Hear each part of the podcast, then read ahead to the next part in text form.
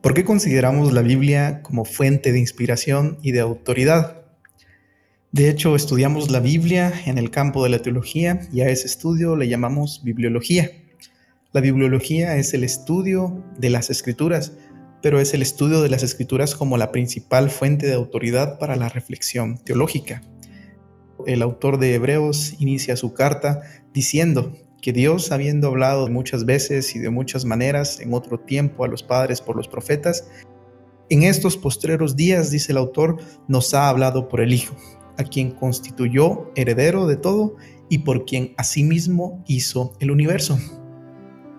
Debemos considerar que Dios debe revelarse a sí mismo para que nosotros lo podamos conocer.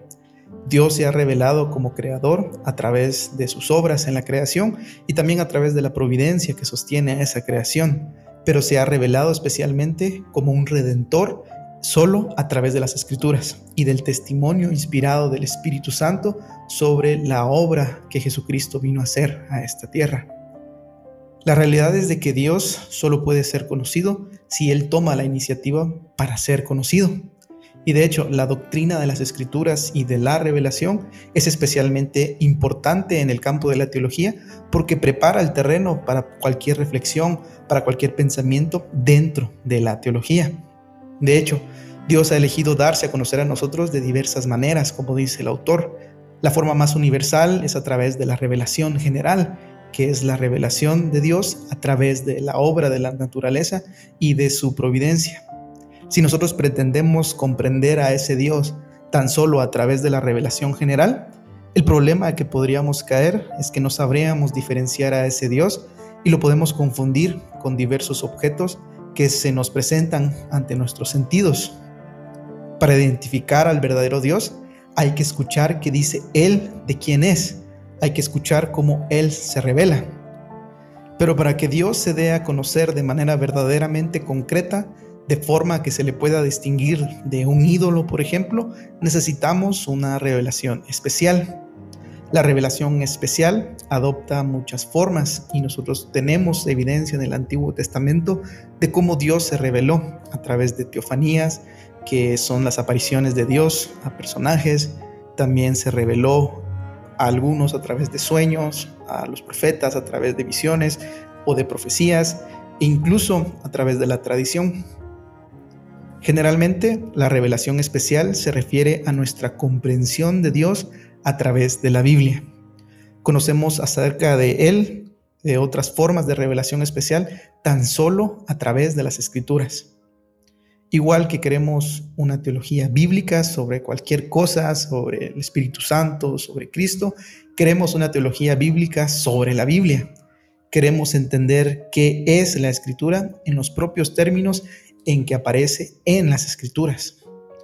Por ejemplo, cómo es inspirada por Dios, cómo se corresponde realmente con la realidad de cómo Dios ha hecho saber que escritos son canónicos o no, que es la manera en la que Dios tiene que gobernar la iglesia y cómo Él se da a conocer a ella misma. Y todo esto lo estudia la bibliología. Todo esto entra dentro del estudio de las escrituras y de su revelación. La pregunta tendría que ser entonces, ¿cómo sabemos que la Biblia es revelación especial de Dios hoy? Pues hay mucha evidencia de la tradición en los manuscritos y en la historia de la iglesia que apoyan la credibilidad de las escrituras y también su exactitud.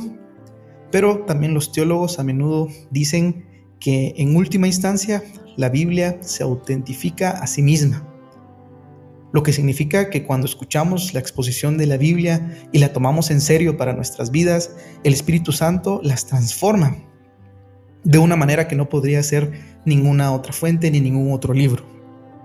Así que podemos decir en conclusión que Dios es el que está hablando y quien autentifica tanto el acto de hablar como el que nosotros podamos escuchar la palabra como comunidad de fe. Nosotros continuamos recibiendo la Biblia como la revelación especial de Dios para su pueblo. Como escribió el apóstol Pablo, toda escritura es inspirada por Dios y es útil para enseñar, para reprender, para corregir, para instruir en justicia. Y la conclusión que da el apóstol es que a fin de que el hombre de Dios sea perfecto, enteramente instruido en toda buena obra. Dentro de la teología, el estudio de la Biblia es sumamente importante, porque allí encontramos la fuente primaria para nuestra reflexión y para el quehacer teológico y ministerial. Como creyentes, debemos priorizar las escrituras como la máxima autoridad de nuestra fe y también quien nos rige para vivir nuestra vida cristiana. Te animo a que puedas adentrarte a este campo de la teología y te sorprenderás porque en ella encontrarás al Dios que ha decidido revelarse.